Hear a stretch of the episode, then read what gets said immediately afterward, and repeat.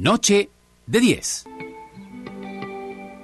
En esta hoguera baila el sol de Tiahuanaco. Entre ayahuasca y tabaco cantan y colorean su piel los guerreros. Esta hoguera que es ciprés sangrante de arte. Arde entre un mar de favelas y cárceles, haciendo de los infiernos el cielo. Y en el trozo de hoguera que a mí me tocó, bailan las calles de Cuba. Con un trombón y una tuba que lloran sonidos de revolución. Y en el trozo de hoguera que a mí me tocó, hay libros de Alejandría. Y el fuego en sus poesías desprende el olor del viejo luchador. Esto que estamos escuchando es La Raíz, La Raíz, un grupo de Valencia que dejó de salir hace dos años, dos años, andan muy bien. En realidad, eh, Andaban, pa' sí, fi- sí andaban. pa- o sea, pa' final de cupleta, lindo. se desarmaron, se desarmaron, claro. Muy bien, Rueda la Corona, garantiza. Y hay una canción que le cantan, que la verdad te hace lagrimear, que es eh, Suya mi guerra. Que se la, Suya mi suya mi guerra. que se la cantan a los brigadistas internacionales que lucharon por España sin conocer el idioma. Upa, entonces, claro. entonces una parte el tipo recita y dice y grita no pasarán con acento americano. Claro, tremendo, tremendo, dice. qué bueno. Entonces los tipos le agradecen a los guachos, ¿no? Qué bueno. Le agradecen a los que fueron a pelear por la España republicana en el 30 siendo brigadistas extranjeros y que ni, sab- ni sabían el idioma, pues fueron a morir ahí, ¿viste? Tremendo. Sí, ¿no? sí, sí, sí.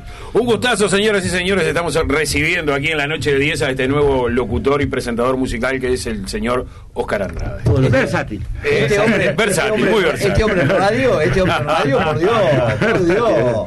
Piquito, piquito de oro, decían las abuelas. Eh, ¿Cómo andan? Tremendo arrastre, la canté yo y publiqué que venías vos y todo el mundo. ¡Ah, Sí. Barroca, Barroca! Digo, pero es, No, es no, cantante porque- de música tropical. Porque sos de Nacional, dice. De Nacional, muy bien. Claro. La indumentaria del Charlie, todo, traje- todo la lo que está bien. por vos, todo lo que está bien. por vos porque es la primera vez, porque él siempre me trae manchas acá. No, no, podés creer. El hombre, el hombre también Sí, me, claro, me lo- no. me trajo otro mancha. Conozco, su deviación. Bueno, No, no, no. No, no, no, no, no es así. Gente con desviaciones No, es así. deportivas. Eh, La, nosotros no le preguntamos de qué color es ni de. Usted pregunta, para mí que usted Sí, pregunta. pregunta. Usted pregunta. No, no, yo no soy el, el, el- el- el director. Pero además de todo eso, hay una realidad. Le guste a quien le guste. ¿Qué? Y son malos de Peñarol que los nacionales. No sea vos, Y bueno, pero eso, eso quiere decir. El sanguinetismo vive, Epa, epa, vive y epa. lucha, ¿no? El sanguinetismo acá al lado, Ahí va, acá al diga lado, la frase de. Sanguinetti. Que al la frase de- Sanguinetti que repite todos los días el hombre. No, no, todos los días no, cuando se da la ocasión. Pero yo lo digo. El hombre, cuando tuvimos una entrevista con él, le preguntamos qué era Peñarol para él. Dice: cuando gana. Una religión, decía, Sí, ¿no? Sí, una religión. Y cuando gana, festejo. Ajá. Y cuando, cuando perdemos, reanudamos la fe. Anda pensando algo religión, para, encajársela cada vez que diga esto, esta frase, yo le encajo la otra. Es que esa tendencia de- de- es el imperialismo británico en Uruguay. ¡Ay, qué No, grande! qué necesidad. ¡Qué aristócrata. grande! ¿Qué Todo lo necesidad? usted- usted los lo primeros, el cuadro de los albañiles. Sí, Yo puedo sí. traer documentación. Sí, sí, puedo no, documentar. No, es que me va a Yo puedo documentar que Estoy tan vos querés contento. convencer. Nacional fue llamado cuadro- Es más, la primera asamblea general del Zunca fue, en- fue en el Parque Central, Y año se- 58. y por supuesto, la sí. primera. ¡Pa! Pero no era fútbol, Es una cosa hasta el año increíble. 95. Vos Increíble, increíble. todo eso. No, no, Hasta el no, año 95 era Los colores de Artigas. Hombre, sí, imagínate esto. Siglo- hablar, vetarte, por favor, Fines, fines- fines del siglo XIX, un cuadro de cricket. Imagínate lo popular. Sí. El cricket en Uruguay en el siglo XIX. ¿No? Imagínate, imagínate quiénes eran los que estaban dedicados al cricket en el siglo XIX. que estatuto nubló- que decía los, uruguayos no podían votar. Estatuto, que era en inglés. Vos te- te puedo documentar estatuto. Sí. Decía, los uruguayos no pueden votar. Imagínate el cuadro de obrero, lo que Pero tenía de obrero. Nada. Pero escuchá, Mirá, contaron no, esto, mirá, las, las que- actas. no, pero No, pero lo, lo que siempre me ha fascinado de, de los hinchas de Nacional es que en general, en general no, mucho, la mayoría de ellos conocen muchísimo de la historia de Peñarol. Ah, que también, los ha claro. llevado a, a- a- a- a investigar mucho. Pero yo ni loco investigaría tanta cosa sobre Nacional. Con todo lo, lo que les, sí les tengo un montón de se respeto, entiende, se pero, entiende. pero ponerme a investigar sobre su historia o de la historia de defensor, o todo, no, que la cuenten lo- lo- los hinchas que corresponde. No, Yo- no, ni, ni hablar, ni, ni hablar. Fíjate que hasta el año 95, Diga, pero eh, es, Si el no Parque Central. Pero está bien que si no Era conocen estaban las historia, Pasó, pasó todo en el Parque. Central. O sea, en el Parque Central de Artigas fue declarado sí. jefe de los paraguayos, Sí, primer partido de los ¿En el mundiales. Parque Central? Existe, todo eso pasó. el Parque en esa zona, en esa Ah, zona, bueno. en el mismo lugar. Pero fíjate la historia que tiene, ¿no? La O sea, revolución popular del, del Río de la Plata, la parte más popular. hincha, el primer hincha Seguro, el, primer hincha, el, primer, hincha- el primer hincha que era, que era porque inflaba balones, ¿no? En realidad inflaba balones, a la vez exacto. gritaba y se Exacto. fue primer hincha de Nacional. El otro era el Lorenzo. Che. Entonces, eso, eso, eso Del pasó, pasó todo acá, en el Parque. Central, ¿viste? ¿Qué pasó en el otro lugar? Cantó la Majo y el Lolo. ¿Cuál? ¡Está! Cada uno, lleva la historia que puede. cada uno lleva la historia que puede en la En el. Parque Central, pero para, para, para. Pero- ¿Querés que contemos más cosas que pasaron en el Parque Central? Contar el mira, resultado, ponele, la primera vez que, que, que, que Peñarol jugó el Parque Central, Nacional no existía, primera cosa. No, es al revés, es al revés, El primer clásico Lo ganó Peñarol.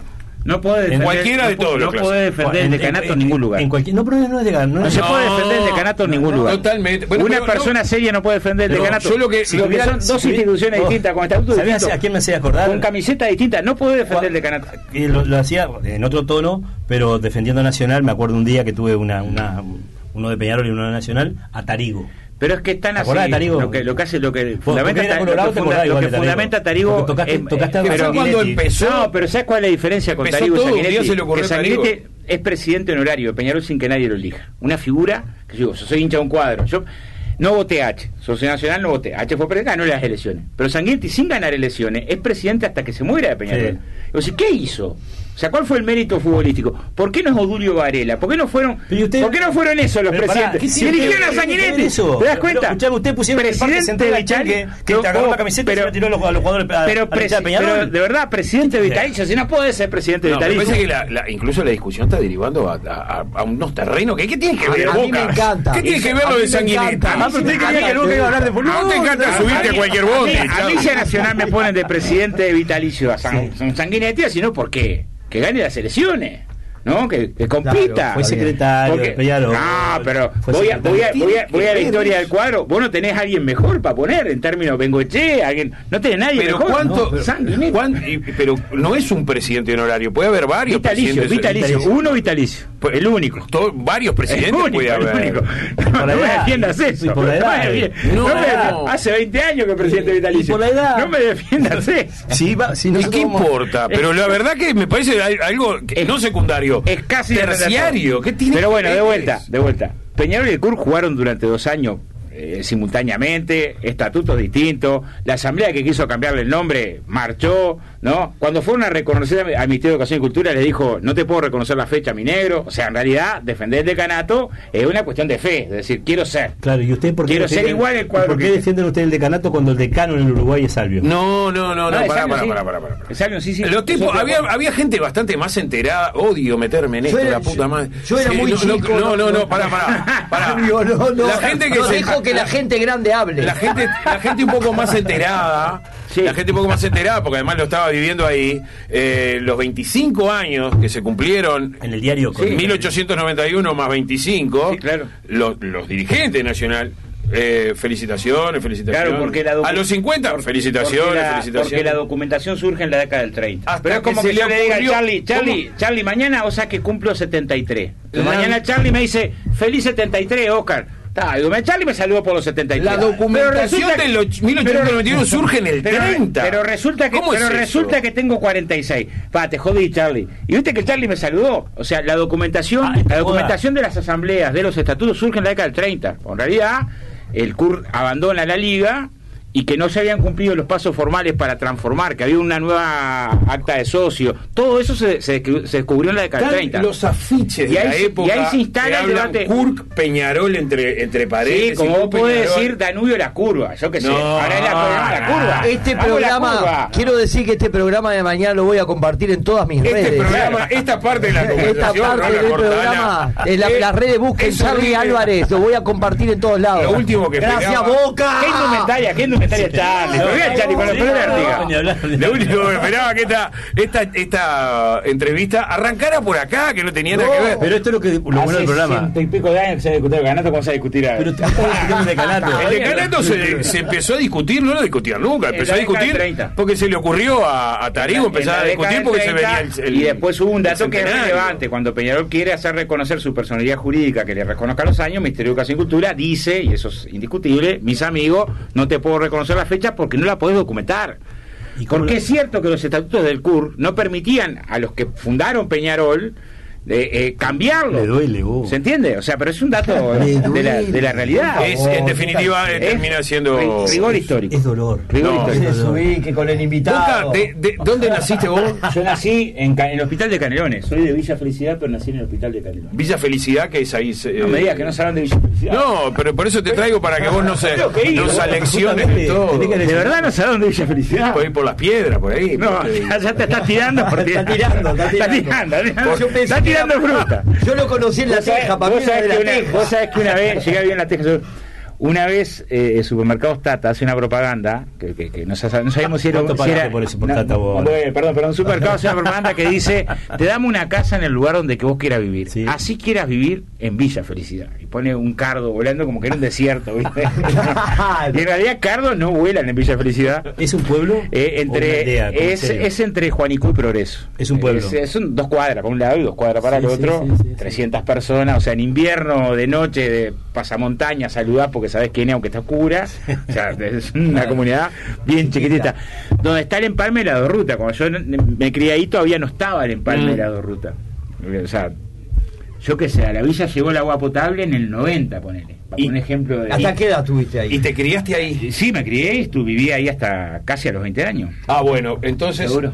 la- el- En realidad me vine a Montevideo antes, eh, estuve trabajando en el Tour y alquilaba cerca, pero los fines de semana iba para la villa, entre cuatro una pieza para no pagar boleto, pero, pero y sigue, sigue siendo, ahí Hasta- mi vieja y ¿qué- ¿Hasta dónde estudiaste? ahí estudié en Progreso primero hasta tercero liceo. Que entro a trabajar en panaderías, me vengo a Montevideo Bien. y después hice nocturno cuarto, quinto y sexto. Terminaste de grande. Seguro, y después hice Facultad de Humanidades en unos años preciosos, 2001-2002, donde la gente pasaba muy bien, donde había una situación de bonanza económica maravillosa. Bueno, en esos años hacer algunos años de humanidad, de historia, que era una deuda que tenía pendiente, hasta el 2003-2004, ya me agarró la campaña electoral, que estaba, no, no hubo forma.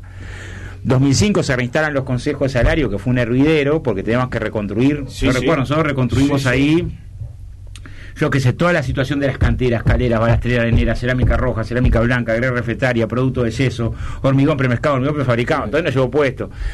Y 2006 entré a la Secretaría General del Zunca y al Secretario del PCNT y se me hizo imposible seguir, No, seguir claro, con, la, con la licenciatura. Ahí era una locura. Pero ¿Y cómo, cómo se hace comunista un gurí de, de Villa Felicidad? ¿Cómo por las tripas, por las tripas. A ver, yo me acuerdo, mira, me acuerdo hasta hoy.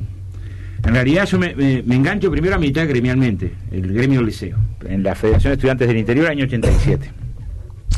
Hacía pocos meses, cuando, cuando entro al liceo, hacía pocos meses habían echado a Germán Araujo del Senado, se había votado la ley de caducidad, Allá está la foto. estaba todo el debate acerca de, de- de- del impulso de la juntada de firmas, eso al movimiento, fue la batalla de nuestra vida, ¿no? Yo- o sea, las batallas que das a los 14, 15 años, cuando recién empezás a... son las batallas que te marcan para siempre, ¿no? Más, más, más, más por los contenidos de esa batalla.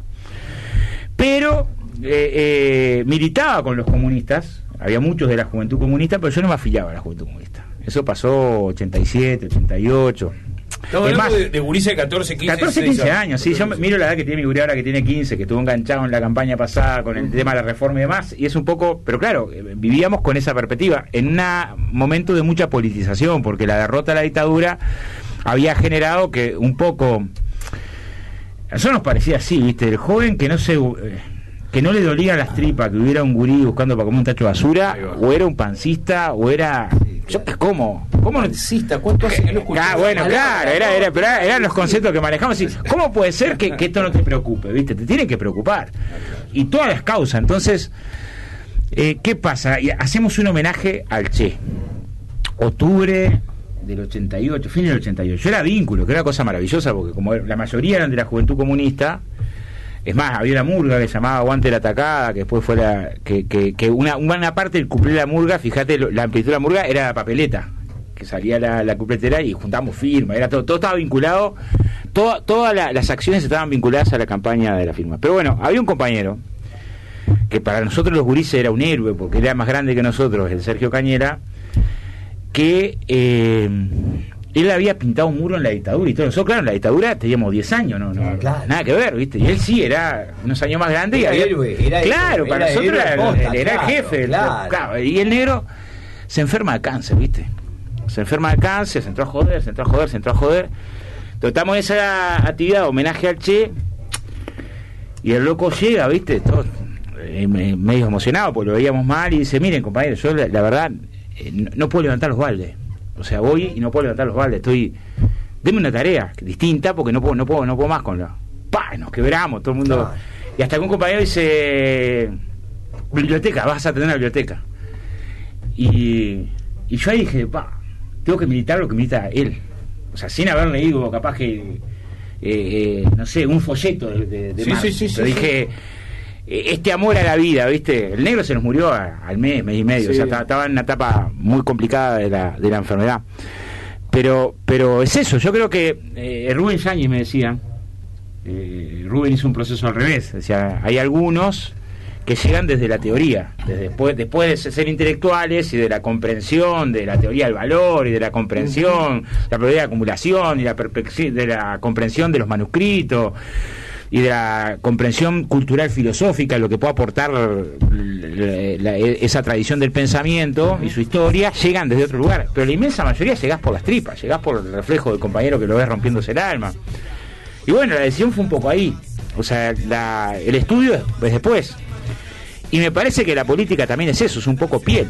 O sea, al final del día, vas a decir, "Mirá, me, me ha tocado pasar de acá, no sé, treinta y pico de años, pero sigo pensando que si, si, si ves buscando para comer en un tacho de basura un gurí y no te tiemblan las tripas, es que no estás entendiendo de qué se trata el- Sí, sí. La, la- la historia. Está claro. Ahora, a vos te haces comunista y, y las referencias empiezan a temblar. Ah, claro. Se cae el muro de Berlín. Claro, pero, pero en realidad, en realidad, momento, claro, justo. justo ahí. En realidad se da en medio del proceso de implosión, que es un fenómeno histórico que después lo tratás de entender, de entender que- que- por qué se frustró la experiencia del llamado socialismo real, ¿no? Pero lo cierto es que las referencias políticas más fuertes, en mi caso, no eran esas. Ahí va. O sea, yo, a nosotros nos tocó, por ejemplo, después que habíamos organizado el gremio estudiantil, tirarnos a organizar, eh, trabajamos la cosecha, ¿no? Los gurises que antes del liceo, terminamos la escuela, hacíamos cosecha, entramos al liceo. Y dijimos, vamos a organizar gremio de, de rural, ¿viste? Un viento en la camiseta bárbaro, porque el gremio estudiantil ibas por las clases, decía Gurice, un delegado, pa, vamos a organizar gremio rural. Y estaba Walter Marrero, que fíjate, el Walter venía de organizar trabajadores rurales de la década del 50. Si alguien sabía de la complejidad, ¿me entendés? Seguro que tenía. Pero nosotros creíamos que los que sabíamos éramos nosotros, Claro. dice de 14 años, que las teníamos claras, ¿viste? Entonces dijimos, "Ta, mirá, no nos pagan aguinaldo acá. Entonces, no vamos a soportar, somos los tales militantes, no nos pagan aguinaldo la cosecha, que nunca se pagaba el aguinaldo la cosecha. Sí, sí, sí, en la ilegalidad y andar a cobrar aguinaldo. Entonces vamos a hacer una asamblea y vamos a juntar todas las quintas, va a haber un precio mínimo cajón de uva y aguinaldo, una plataforma maravillosa, amplísima. Oh, así de, de un día para otro, no, no, nos recomendaba que no.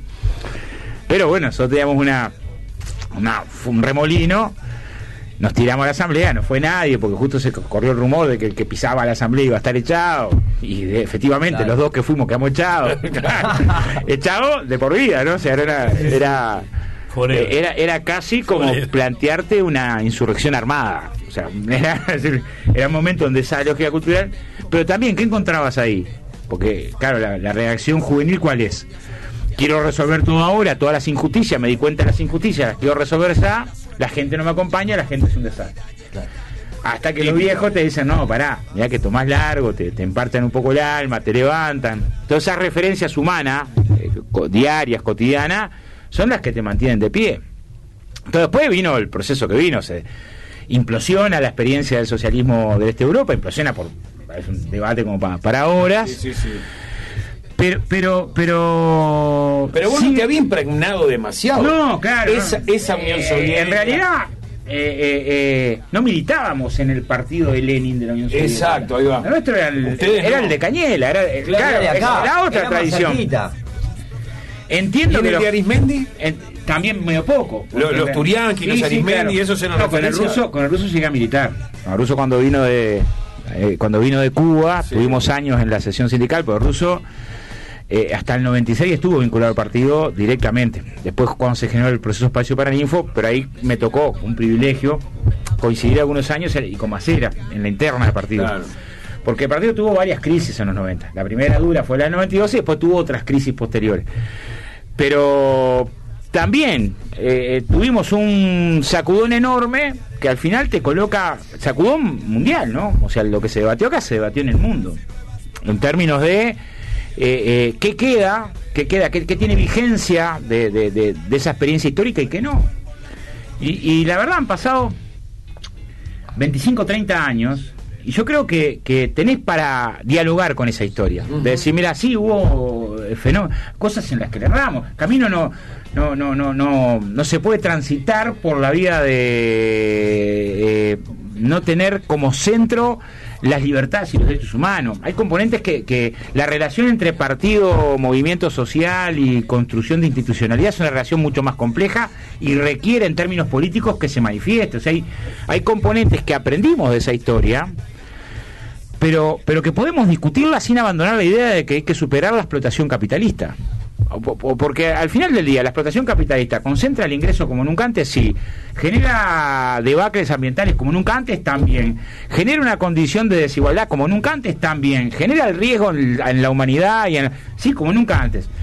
Entonces, la necesidad de la superación de esa forma de organización económica, en un mundo donde mueren 15.000 gurises por hambre o enfermedades por día, eh, ¿sigue estando o no arriba de la mesa? Bueno, sigue estando.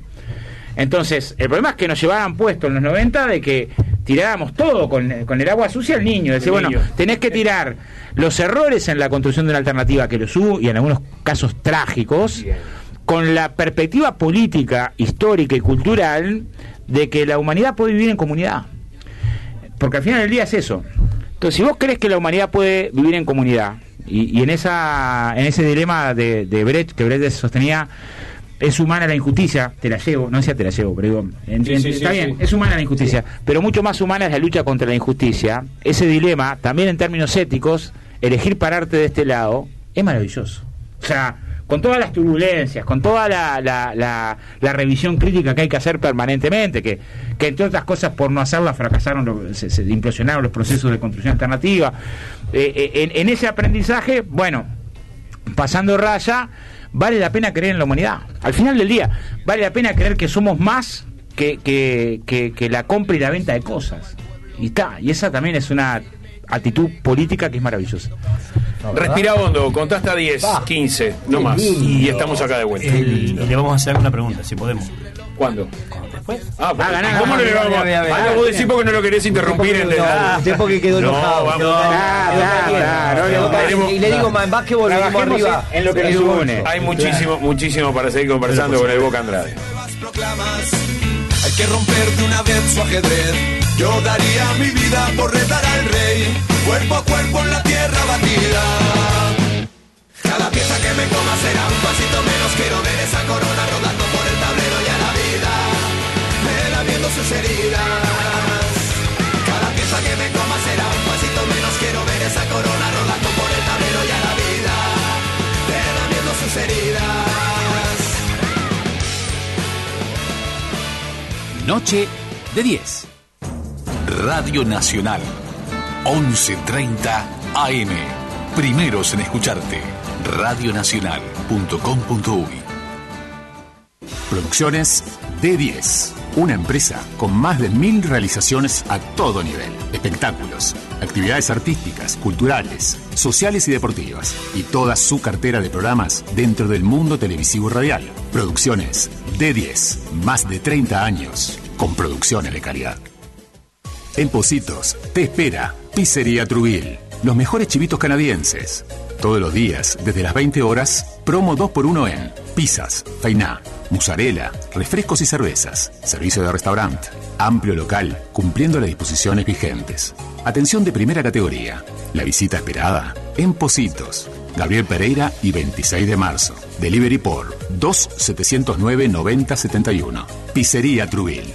No solo la pizza te va a gustar. Check-in expande. Con autoservice en la blanqueada, disfruta de tenernos cerca y realizar tus compras con tranquilidad y comodidad. Visítanos en Urquiza 2851, esquina Braga. Consultas al 2487-4561. En Playa Grande, Piriápolis, te recomendamos un lugar tranquilo y elegante, cerca de todo pero alejado del ruido. Baraca Posada, a pasitos de la playa. Podés ir con tu mascota. Promo Carnaval, de viernes 12 de febrero a martes 16, cuatro noches con desayuno, 380 dólares, la habitación doble, con desayuno mencionando este programa. Llama ahora al 093-962-360. Habla con Gabriela y reserva ya tus vacaciones. Baraca Posada. Sí, de distribuidoras hablamos. En el departamento de Colonia, Mac SRL. Distribuidores de Canarias, Nestlé, Bimbo, Maestro Cubano, Johnson Johnson y los mejores alimentos enlatados. Tarariras, teléfono 4 574 2196. Distribuidora Miguel Colet SRL. Bar y restaurante Nuevo Citadele. Pasa y degustá nuestros menús diarios. Buenos precios, comida casera y la mejor atención. En un ambiente totalmente familiar, siguiendo todos los protocolos sanitarios. Visítanos. Estamos en Juncal 1327, en la galería, donde se disfruta del buen comer. Teléfono 2916 2211. Bar y restaurante. Nuevo Citadele. Radio Nacional. 11.30 AM. Primeros en escucharte. Radionacional.com.uy Noche de 10. Ataúdes, caras al sol escondidos en nubes. Que se acabe ya. Coño, hoy es festivo, hay que hacer jaque a la reina, que aún está viva y risueña. Hay que romper el tablero. En el exilio los reyes no ganan el juego hoy. Hoy soy de todas y todos. Hoy es mañana en las mesas de aquellos abuelos. Hoy puede ser, debe ser la partida. ¿Seguimos escuchando, Boca, el grupo este que habías eh, dicho? Sí, la raíz, la raíz. La raíz, la raíz, los esa- valencianos de la raíz. Tengo mensajitos acá que bueno, llegaron para el Boca on fire. Bueno, ahora eh, primero Giovanni Caratei que Giovanni ayer Cartatei, otra vez en la audiencia, como me siempre. mandó ayer mensaje a ver qué había pasado ayer. Ah, muy bien, muy bien, muy Giovanni, sos un monstruo. Hola, hola, Charlie, Luis y Marcelo, los estoy viendo, saludos de Giovanni, un abrazo para Javier Pacheco, que ya lo tenemos ahí en la vuelta también. Después Beatriz eh, Bufil, saludos desde Tarariras, Rosana Scrolini, buenas noches gente de 10. Eh, mañana el Chelo estará en Canal 12, en algo que decir. Mirá, ya ta- estamos pasando este- hasta el chivo. En algo Sí, que señor, ¿quién mañana en vivo. ¿A qué hora es, Chelo? Co- y compite con. ¿Compite con nosotros? Bueno, no lo miren, lo tienen acá en vivo y en directo. Ahí está. Jorge Caraballo, saludos gente, imponente el programa con Oscar Andrade, grande, dice, qué grande el Boca. A full, siempre lo seguimos con mi mujer. Sabíamos que iba a estar en el programa por las redes. Muy buena la entrevista. Lo seguimos escuchando desde las piedras, Ramón. Las Piedras. Después, eh, ¿qué equipo de 10? Muy buena la entrevista. Hace días que no lo veía al Boca Andrade. Me enteré que estuvo con cuidados y que salió todo muy bien. Gran tipo, Mario de la Comercia. ¿Tuviste, Mirá. ¿tuviste con cuidado? Sí, hasta hoy. Cuarentenado. Cuarentenado, cuarentenado. Es más, tengo- me, me están, me están rezongando. Después del tapabocas te van a cuarentena de vuelta. El, el, en realidad, el contacto fue con Silvia Nane, que la senadora que se, se, se le dio positivo. Y está, ocho días. ¿Y Vamos a ver, siete- ¿Cómo, cómo es eso de la, la cuarentena? ¿Cuántos días tenés que estar? Porque Y eh, en realidad, cuando, no, hisopan al otro cuando, día, no te- no, cuando no tenés síntomas, no te hisopan al otro día. Ah. Porque cuando no tenés síntomas, eh, se supone, tuviste un contacto y no tenés síntomas, que eh, los casos dan casos que si te hisopan ahí te da negativo y después resulta que tenés el coronavirus por más que te dio negativo eh, al arranque. No, Tenés no- que aguantar salta. siete días para que el bicho.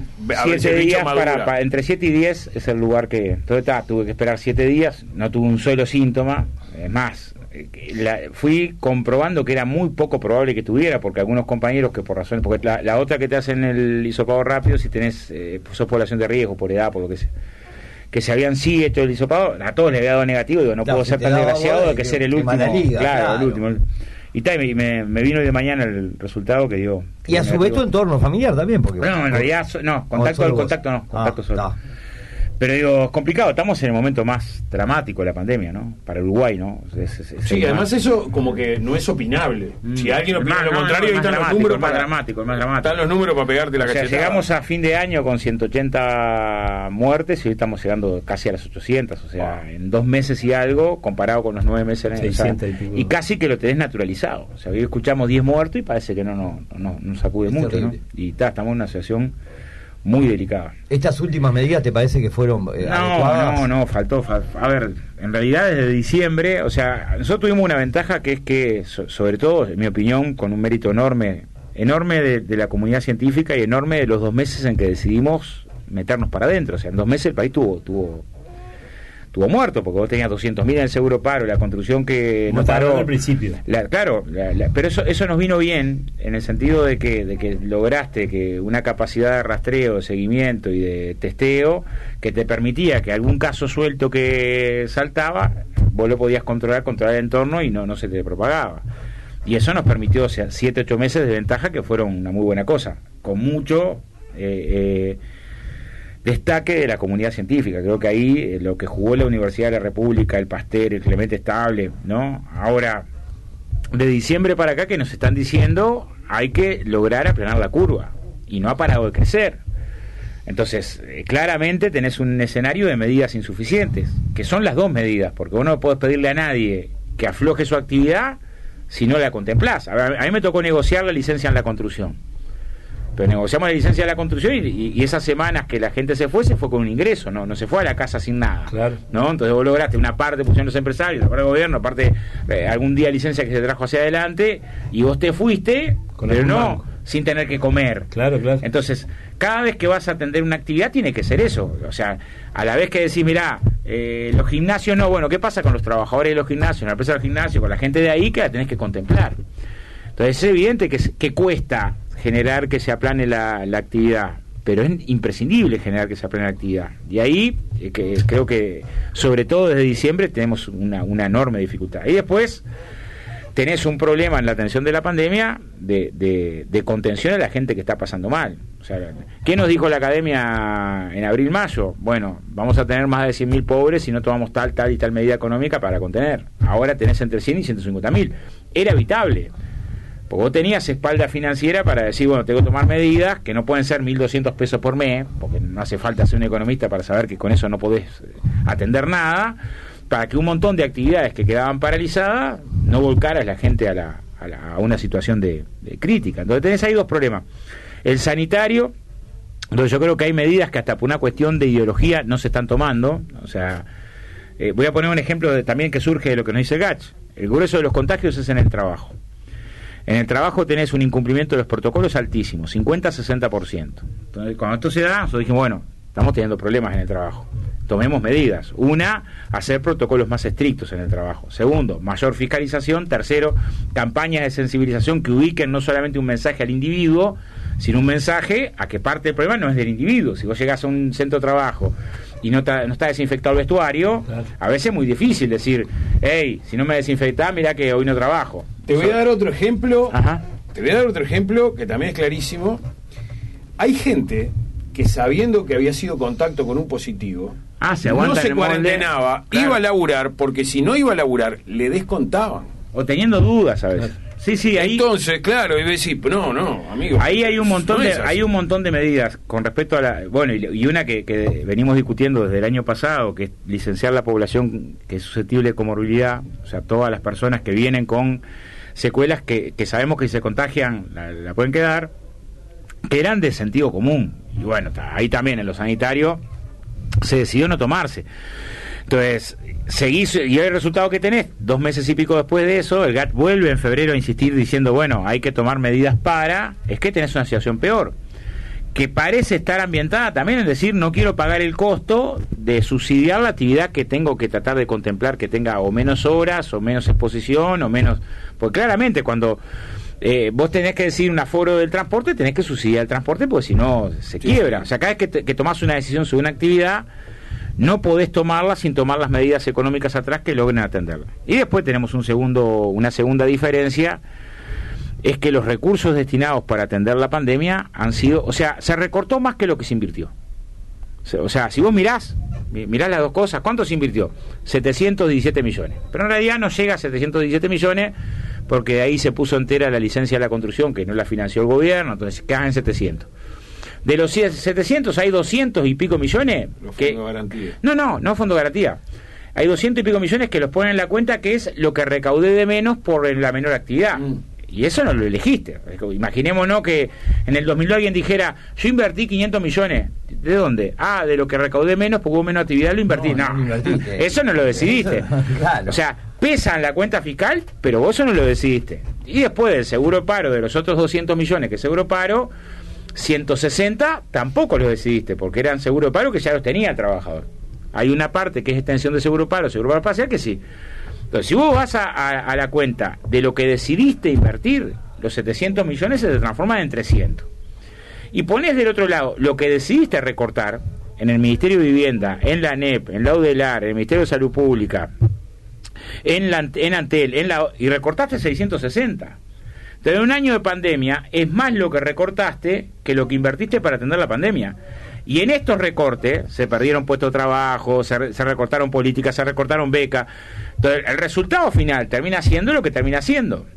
Entre medio de esto, nosotros que no logramos casi nunca. A ver, el problema de la presencialidad en la educación no es ahora, fue en noviembre. En noviembre nosotros colocamos arriba de la mesa, decir, precisamos fortalecer los recursos de la educación porque es un año de pandemia, vas a precisar aulas móviles, vas a precisar más docentes, para garantizar la presencialidad y garantizar distanciamiento, no podés quedar corto de plata, tenés que prevenirlo ahora, y se decidió recortar.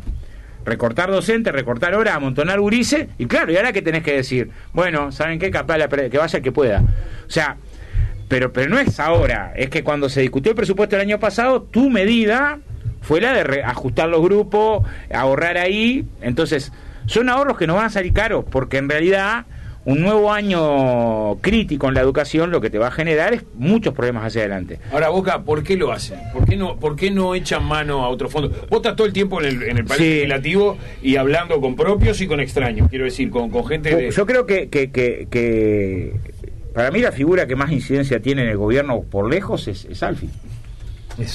Por lejos. Y, tiene una orientación en lo económico eh, eh, de una ortodoxia neoliberal profunda. Porque yo te pongo un ejemplo, cuando fuimos a hablar con Mieres sobre el tema de licenciar la población con comorbilidad, me dijo, me parece bárbaro. Es más, yo le dije, presentarlo vos para que no haya eh, lío de quién es el padre la idea. Está en la agenda, nosotros también estamos viéndolo, se fue a consultar a Economía a ver si tenía recursos. Yo creo que, capaz que no lo dice él, pero interiormente él estaba de acuerdo. Cuando fuimos a discutir el tema de subsidiar los alquileres a la población que alquile, que está más afectada con las deudas y que se va a ver este año, porque los plazos de lanzamiento son de un año, ahora la luz los acortó a un mes, pero los plazos de lanzamiento cuando empezó la pandemia eran de, un año, entonces eh, nosotros fuimos viendo esto con el Poder Judicial de cómo se iban incrementando los procesos de lanzamiento y este es el momento más crítico, mil y pico hay ahora pendiente, pero vas a tener un problema fuerte. Entonces fuimos a hablar con la ministra de Vivienda y dijimos, miren, en realidad ella tuvo la iniciativa, que es una cosa para mí reconocer, de querer conversar, tema vivienda. Que mira, vos querés atender asentamiento irregular, la primera medida es que no se te formen 10.000 hogares nuevos, ¿no? Entonces, si vos tenés 250.000 personas, hogares que alquilan, 245.000 en realidad, 600 y pico mil personas. Y de esas 600 y pico mil, hay más de 100.000 que están en dificultades de pago hoy, ¿no? Eh, algunos tendrán para dónde irse a la casa del padre, otros armarán un rancho costanero donde sea. Entonces, eh, ¿cuánto te cuesta subsidiar a esas familias durante 10 meses? 6 millones más o menos de dólares por mes, unas 45 mil familias, ¿no? Dos o tres BPC por mes según el, nivel de ingreso. Te va a salir mucho más barato que atender una explosión de asentamientos irregulares. Y además, con ese subsidio, estás también asistiendo indirectamente a la otra pata. Porque dentro de los que alquilan, habrá algunos que son sectores medio altos, pero hay muchos, cerca de un 20%, que son sectores que están a la izquierda, son pobres. Alquilan dos casas, 10 mil pesos cada una y viven de esos 20 mil pesos por mes. o sea, no, es que estés hablando de un capitalista de otro lado. Pero el subsidio generaba un doble beneficio. Triple. Eh, prevenía el asentamiento irregular, generaba una condición de que esa familia no la mandabas ahora en invierno a la calle en medio de una pandemia.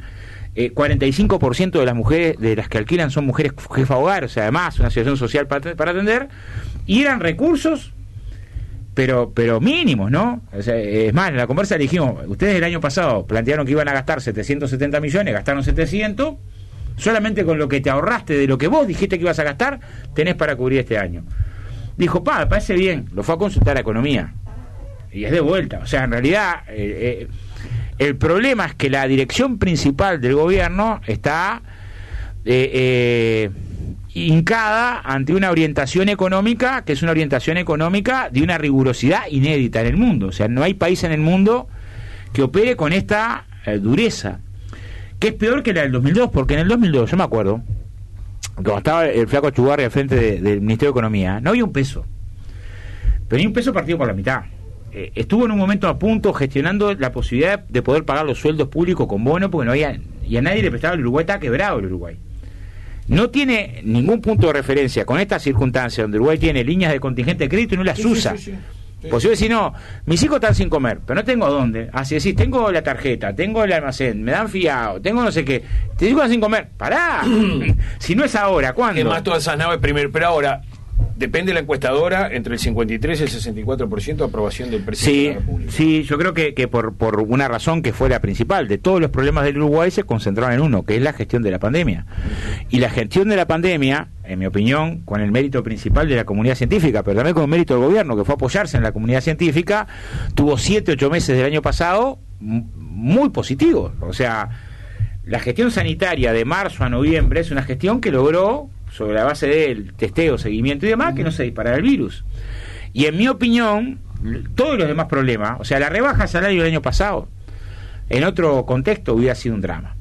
Haber recortado presupuesto educativo en otro contexto hubiera sido un drama. Haber recortado el presupuesto de ACE en otro contexto hubiera sido un drama. Haber generado recortes de becas, yo estudio 9.000 gurises quedaron sin becas, esa noticia en otro contexto. Generar que haya gurises en la educación que perdieron de psicomotricidad hubiera sido un drama. Pero todo eso dejó de ser un drama cuando la preocupación única, casi exclusiva, la que dominó toda la escena, era si controlamos los contagios. Y controlamos los contagios. Entonces, el, el índice de aprobación para mí tiene que ver con un elemento sustantivo, que es decir, mira, la gente está concentrada en una sola cosa. Y, y mientras está la atención a una sola cosa, las demás te puede ir mal. Es como cuando tienes un familiar enfermo. Tengo un familiar enfermo, todos los demás problemas, la cuenta, me atrasé con la luz, tengo problemas de trabajo, Sí, sí. tengo el familiar enfermo. Y la verdad, concentro toda mi atención ahí.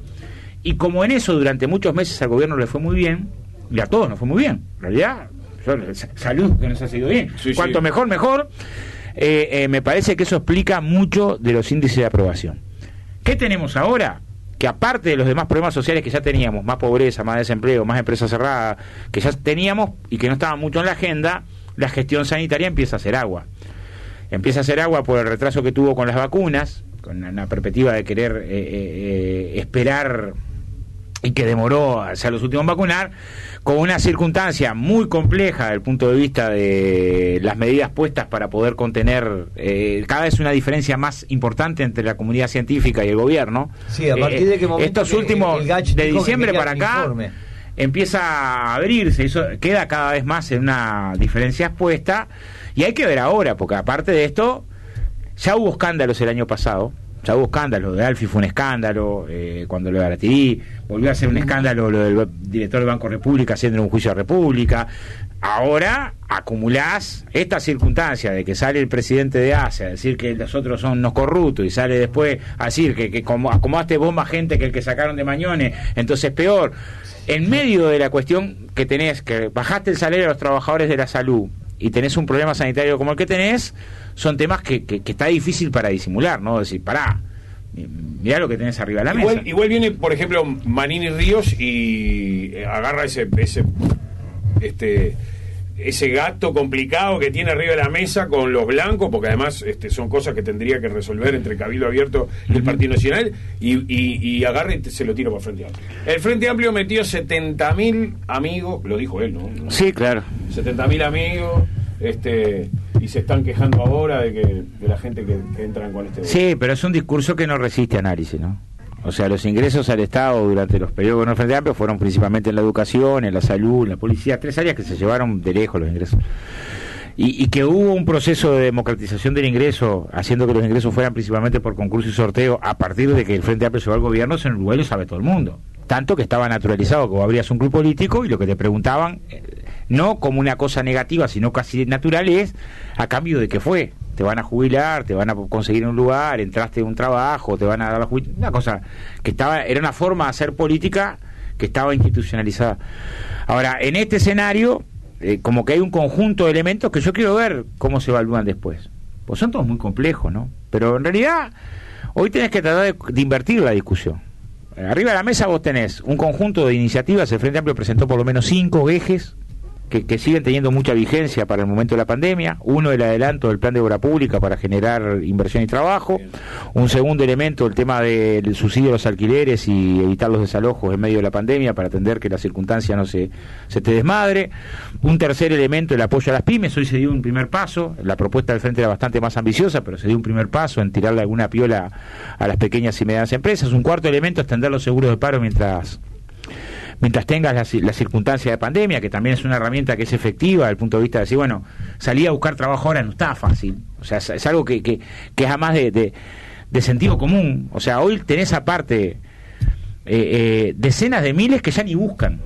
O sea, la tasa de desempleo no está en 14%, hoy 15%, porque hay más de 60.000 que dejaron de salir a buscar, que ya no buscan, porque en realidad están desahuciados aún en la perspectiva de, de la búsqueda, y un subsidio transitorio para los que están en- más en el horno.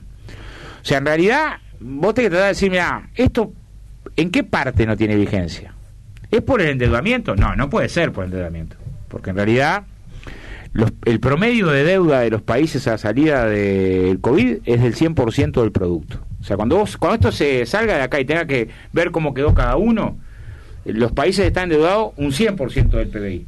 Uruguay está en un 70%. ¿De qué país estamos Todo, hablando? el promedio del Fo- Fondo Monetario, ah, todo promedio promedio. mundial. Promedio Promedio, mundial. mundial, 100% del producto. O sea, si vos mañana, cuando se discuta cuál va a ser, eh, en cuánto más o menos está el endeudamiento de los países, va a estar por ahí. Vos estás en 70. Asumir un par de puntos de, de- de- de incremento de deuda no te va a dejar en Orsay ni de cerca. Segundo, el déficit fiscal, que, que ha sido la, la gran discusión del déficit fiscal, que Uruguay está, está en 6. El déficit fiscal promedio de los países en el mundo está en 12. Están 12. Se incrementó 8 puntos este, este año que pasó. En Uruguay se incrementó 1. El, para ver cuánto, cuánto, qué coraje le metimos a la, a la salida de la crisis. Los países de ingreso medio, para que te dicen, no, Alemania es una cosa que tenía superávit. Está, saca Alemania. Los países de ingreso medio, como el Uruguay, incrementaron 5 puntos del déficit fiscal. Uruguay incrementó 1. Entonces, ¿cuánto sale financiar estas cinco medidas? Dos puntos de déficit fiscal. ¿No? Eh, esta- estas cinco medidas Sí, sí, de subsidio sí. de alquiler, adelanto de obra pública, renta básica de emergencia. Pero además, parte de eso se te va a devolver, porque en realidad, si vos generas una renta básica de emergencia, a la gente que está en la lona, esa plata no la va a poner el banco, la va a gastar acá y va a generar movimiento y va a generar actividad. O sea, y si adelantás plan de obra pública, va a tener un, un- un efecto. Un de que- plan, un plan Marshall a la Uruguay. Claro, va a tener un efecto de que capaz que adelantás plan de obra pública y dejás de pagar algún seguro de paro porque hay gente que se enganchochan ahí. ¿Me explico? O sea, no es, no es tirar plata. Y además, no es. El, Keynes llegó a decir en su momento que, bueno, que hasta era mejor hacer un pozo y volver a taparlo que tener la actividad. de- pero acá no es que no tenés obras para hacer. Tenés obras que son Un necesarias. comunista citando a Keynes, Sí, señoras claro. y señores, y apoyándolo Claro. Eh, ¿Cómo no? maravillosamente. Sí, sí, claro. eh, Al lado de la ortodoxia. De la- liberal, cualquier cosa. favor, A los besos. En este escenario, a los besos, agarra Keynes.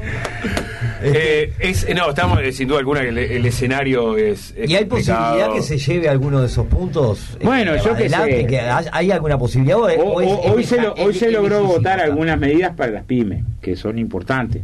Por ejemplo, ¿cuál es? Eh, la mitad de los aportes patronales durante unos meses, que en general te permita sobrevivir, porque si te seguís endeudando, la, la, ¿El, que, la- y el que está endeudado? la perspectiva. el que está endeudado, las, empre- las, las pequeñas empresas que la están está en el horno. ¿no? El, que ¿Cómo está el que está endeudado está en el horno. A ver, Sí, sí, nosotros, nosotros que hay un de gran vuelta. porcentaje. Claro, pero me está diciendo como que yo tuviera la posibilidad de tomar esa medida. Una cosa es el planteo nuestro para las pequeñas y medianas empresas, que ubicaba desde las condiciones del endeudamiento, a las condiciones de la financiación, a las condiciones de los aportes, a las condiciones, eh, era, era integral, de las tarifas públicas, o sea, de un conjunto de medidas para apoyar a las pymes, y otra lo que se votó hoy. Igual con lo que se votó hoy, no está mal. O si bueno, está, mirá, por unos meses vas a pagar la mitad de los aportes que estaba pagando, tenés una serie de exoneraciones tributarias, tenés algún apoyo. Pero el que ya fue, el que ya el que tuvo. Y, y el que ya y también el ¿Cómo que, también el que se cerró, hay 10.000 que se cerraron Claro. y hay otros que están por cerrar.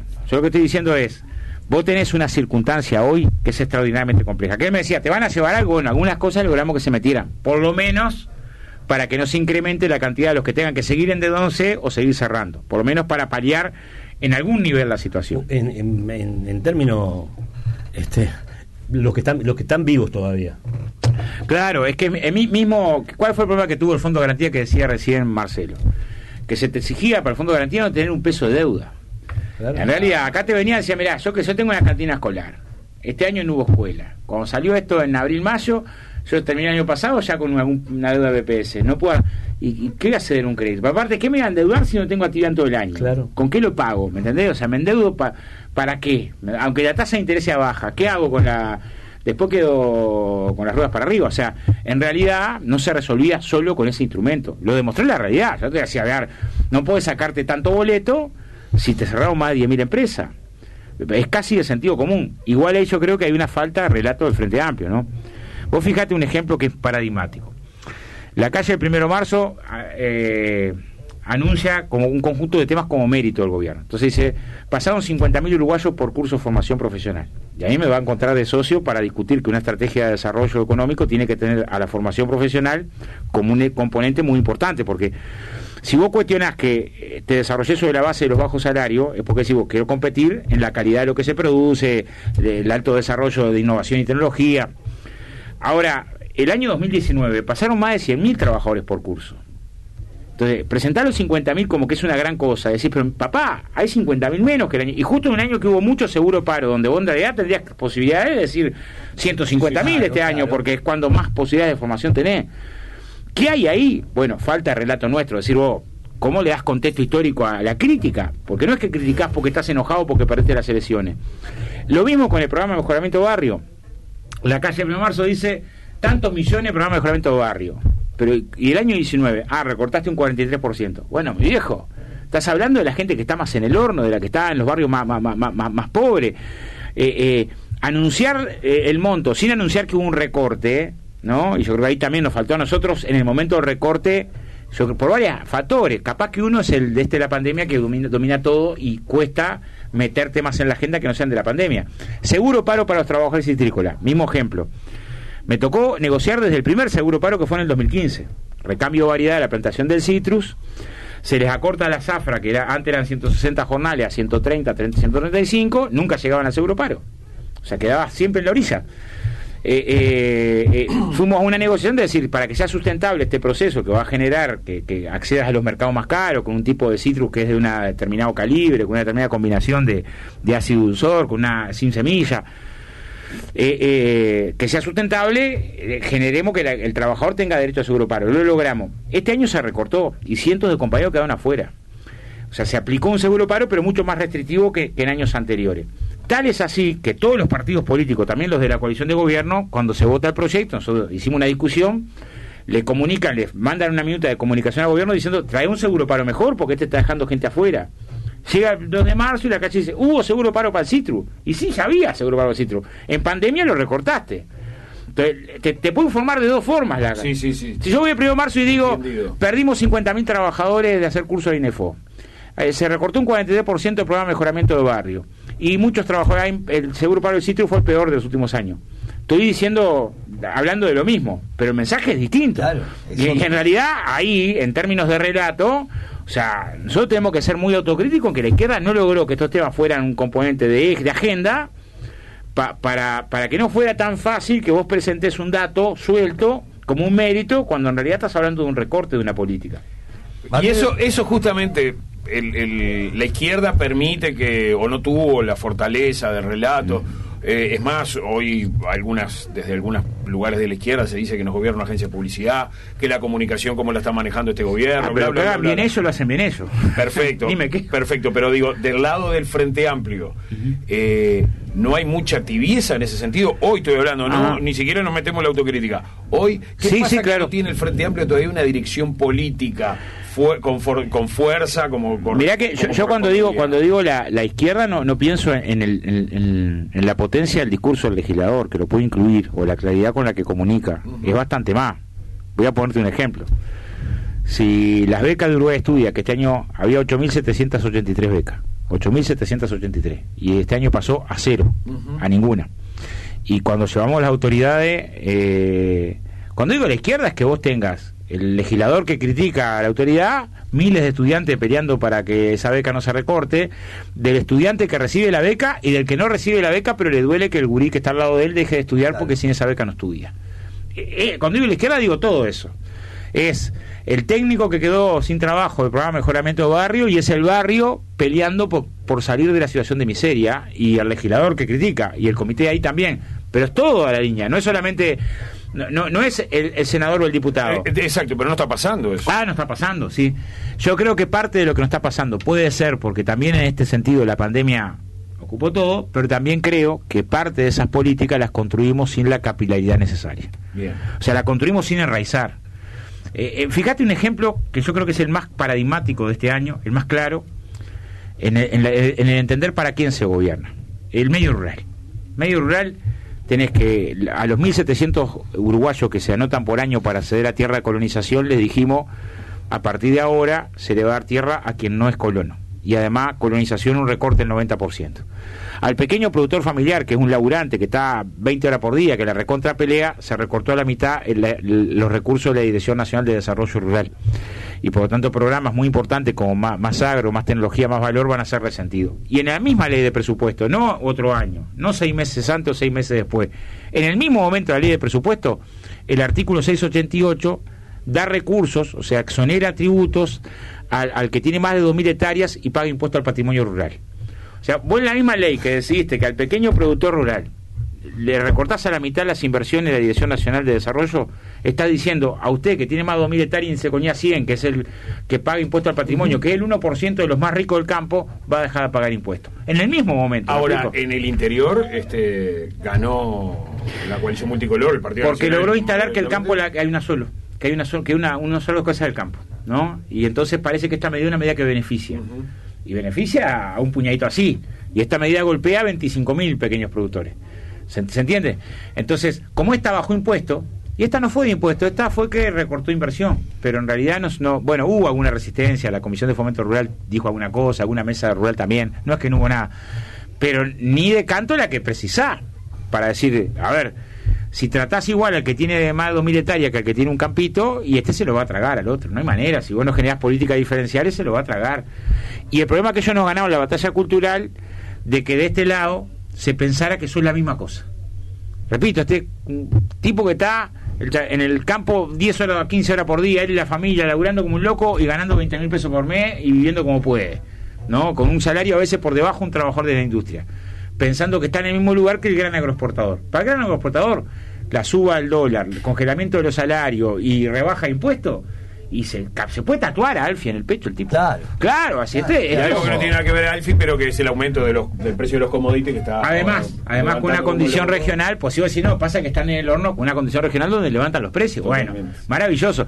Claro, el Uruguay es bastante más que el Uruguay agroexportador y eso se está dando en los datos de desempleo, pobreza. Y bueno, ahí creo que también nos falta mucho cómo construimos y desde dónde. Alguna medida estamos tomando para lo que vos decís. Ayer hubo una reunión con AMIPE, pero va a haber reuniones con decenas de organizaciones empresariales, sindicales, cooperativas, de artistas. O sea, nos vamos a juntar con todo el mundo. La bancada decidió salir, eh, no recibir en las Bien. próximas 3, 4 semanas.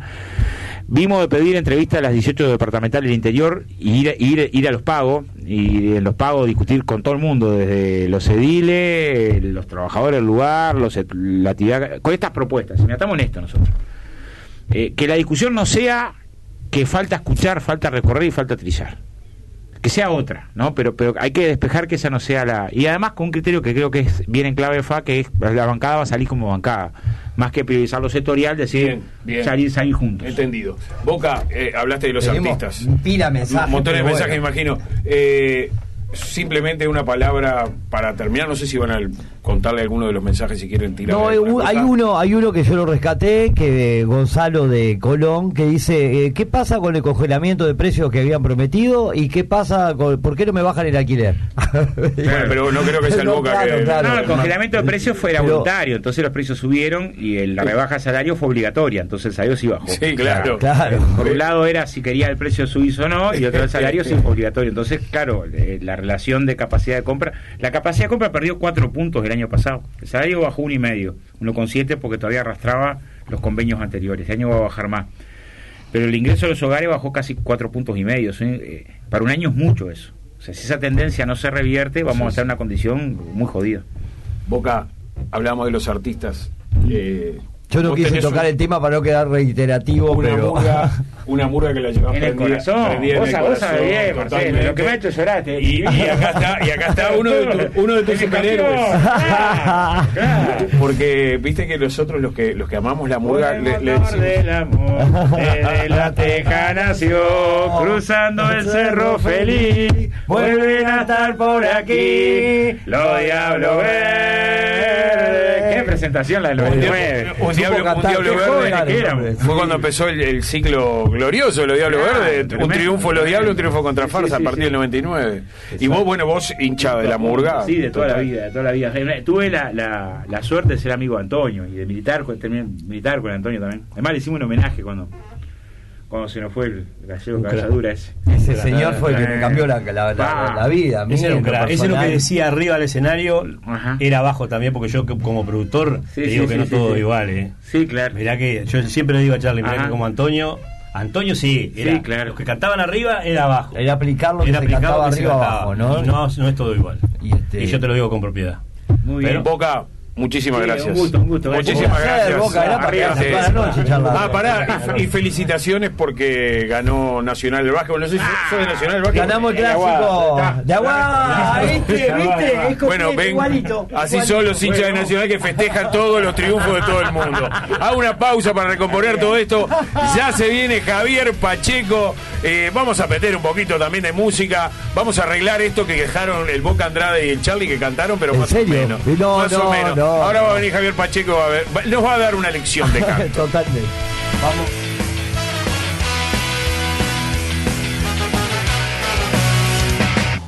Nuestra nación es una caja de zapatos donde guardamos cartas que nos escribimos. Nuestra nación es una canción en el delirio de una noche con amigos. Nuestra nación es la imaginación, escupir la rabia que pudre mi corazón. Nuestra nación es levantar el puño, gritar al cielo con dignidad y orgullo. Y viendo que esta vida no es larga, seremos niños detrás de las barbas. Y viendo que no se salva ni uno, nuestra cordura arderá con el humo.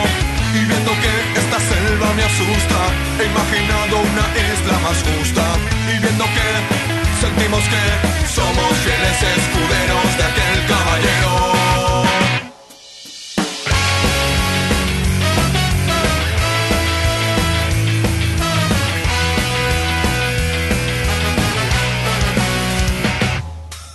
Nuestra nación es la otra cara de la luna, donde escondimos las guerras y las armas. Nuestra nación es la literatura y esa locura del hidalgo de la mancha.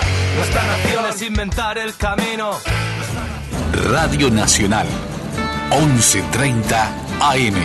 Primeros en escucharte, radionacional.com.uy.